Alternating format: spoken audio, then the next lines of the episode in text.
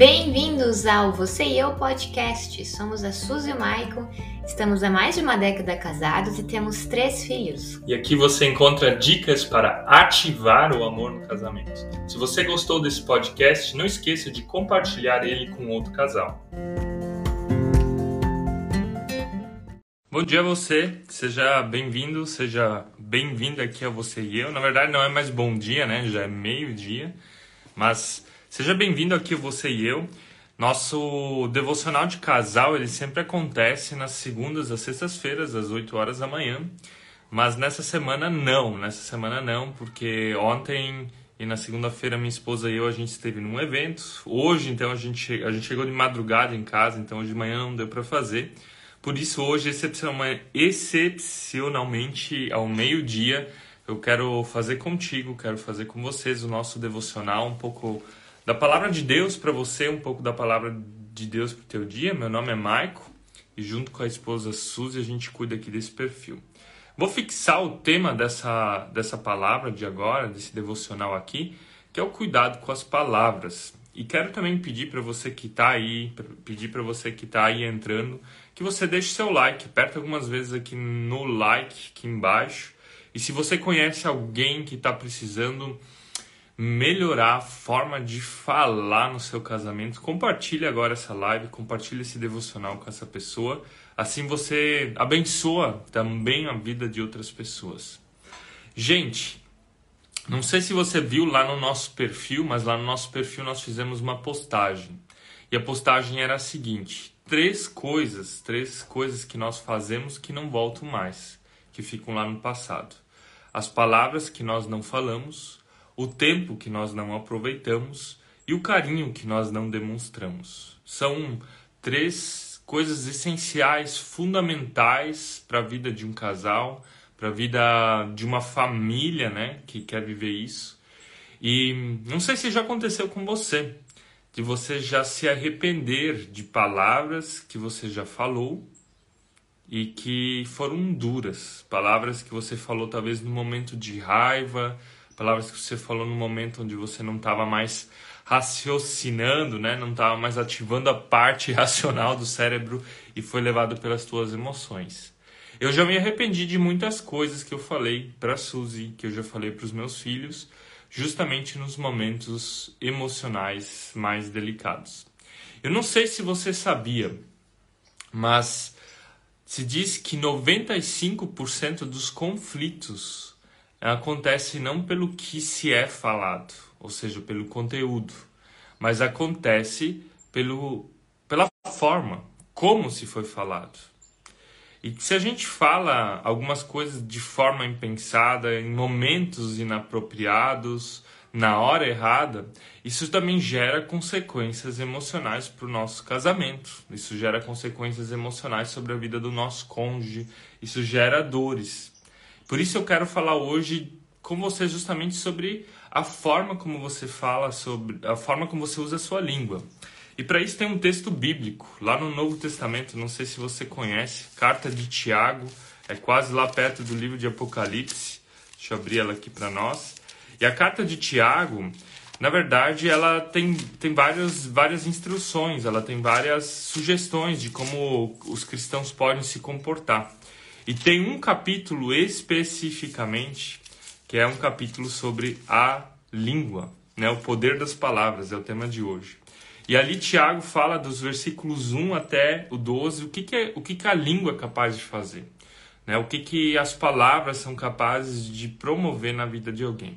Eu vou lendo alguns versículos e vou interpretando eles com você, você pode estar ouvindo ou lendo eles juntos, capítulo 3 de Tiago, versículos 1 a 12, e a gente vai puxar isso um pouquinho para a vida conjugal, para a vida em família. O primeiro versículo, Tiago diz assim: ó, Meus irmãos, minhas irmãs, não sejam muitos de vocês mestres, pois vocês sabem que nós, os que ensinamos, seremos julgados com maior rigor. Talvez você se pergunta, tá, o que, que Tiago está querendo falar aqui sobre a língua, né? Muitos não é para um semestre, porque quem é mestre vai ser julgado com maior vigor. Ele está aqui justamente refletindo na ideia de que as pessoas que falam, e aqui a gente pode dizer os influencers, né?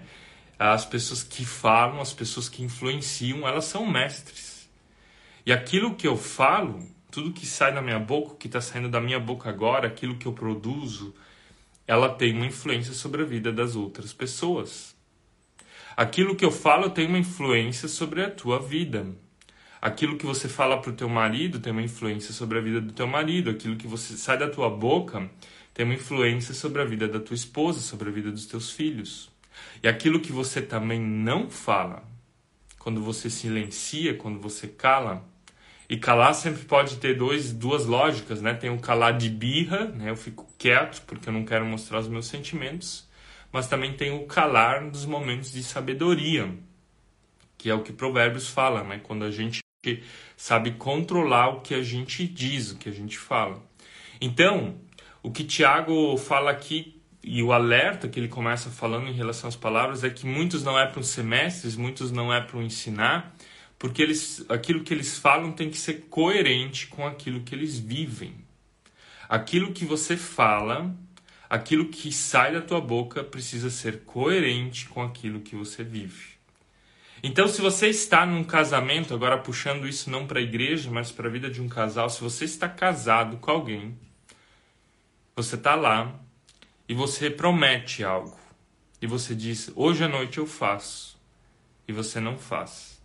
Você está falando, mas não está vivendo aquilo que você falou. Você prometeu, mas não cumpre a tua promessa.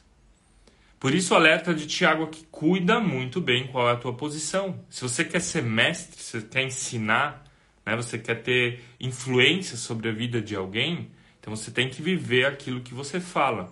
Esse é o primeiro princípio aqui da carta de Tiago. Você vive aquilo que você fala. Você vive aquilo que você fala no casamento. Você vive aquilo que você promete para os teus filhos. E aqui é muito forte para mim, né? Eu muitas vezes eu falava assim, Suzy, mais tarde, ah, depois, ah, eu vou fazer hoje à noite. Chegava hoje à noite e não fazia. E ela ficava brava, ficava machucada, ficava magoada, com razão. Então não fale coisas que você não pode cumprir. Não prometa coisas que você não vai fazer. Não jogue palavras ao relento, porque elas têm uma influência. Então cuida muito bem com aquilo que sai da tua boca. A segunda coisa é que ele diz assim, ó: Todos tropeçamos de muitas maneiras. Se alguém não tropeça no falar, tal homem é perfeito, sendo também capaz de dominar todo o seu corpo. Acho muito forte isso. Alguém perfeito, alguém capaz de dominar todo o seu corpo. Nós sabemos que a partir do pecado não existe pessoa perfeita, nós somos perfeitos aos olhos de Cristo. Mas aquele de Tiago é o seguinte: a pessoa que consegue controlar os seus sentimentos, ela sabe também controlar aquilo que ela fala, e uma pessoa que tem um gerenciamento sobre aquilo que sai da boca, ela também tem um gerenciamento sobre as suas atitudes. Então, o poder da língua aqui está relacionado, o poder da fala está relacionado no sentido de que se eu consigo controlar aquilo que eu falo, se eu consigo controlar aquilo que sai da minha boca, eu também vou conseguir frear coisas mais fortes, que são atitudes, que são uh, atitudes positivas como negativas. E daí ele vai usar como exemplo, eu não vou ler aqui, ele fala: olha para um cavalo, né? Um cavalo é um animal forte, um animal de tração, um animal que puxava carroças antigamente era usado para meios de locomoção. E esse animal que é super forte, ele é freado com um freio na boca, né? Tem um, algo que você puxa lá. Não entendo muito de cavalo, mas é o que ele está dizendo aqui. Ele diz ainda assim, ó, dá uma olhada para para um grande navio. Navio é gigante, é uma, pode levar containers, né? Na época não, mas hoje em dia. Mas o navio sendo gigante, ele é controlado por um pequeno leme. E assim ele faz essa comparação em relação ao nosso corpo e corpo em relação às nossas atitudes, e em relação ao que a gente fala. Ele diz a língua é esse pequeno leme. A língua é o freio no cavalo. Daí ele diz ainda assim: o ser humano é capaz de inventar muita coisa. O ser humano é criativo, é inteligente, porque a inteligência vem de Deus mas algumas coisas ele não consegue fazer. E o que, que ele não consegue fazer? Frear os seus instintos em relação àquilo que se fala. Por isso ele diz: quem é capaz de frear aquilo que ele fala é capaz de dominar suas atitudes.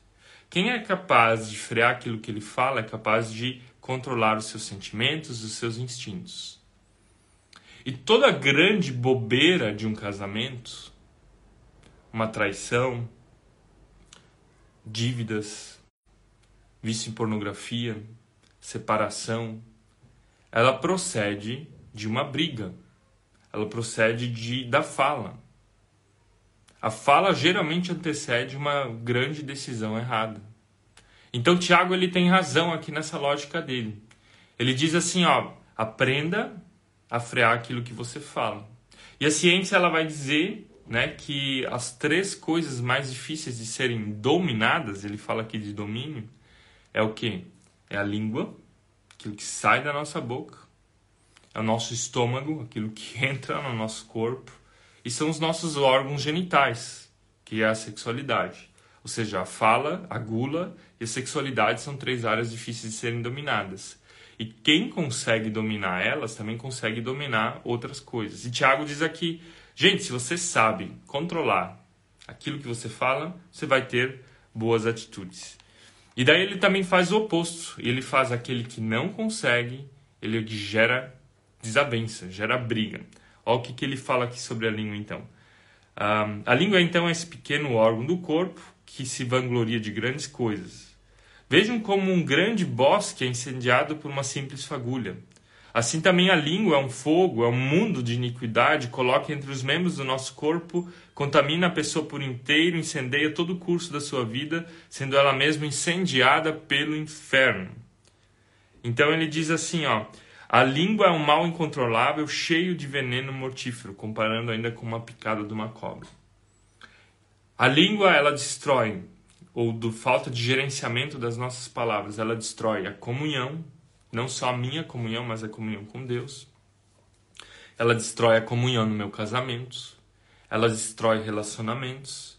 Ela é como um veneno, né? Palavras usadas de forma errada, elas vão entrando na corrente sanguínea e uma hora o corpo todo cai.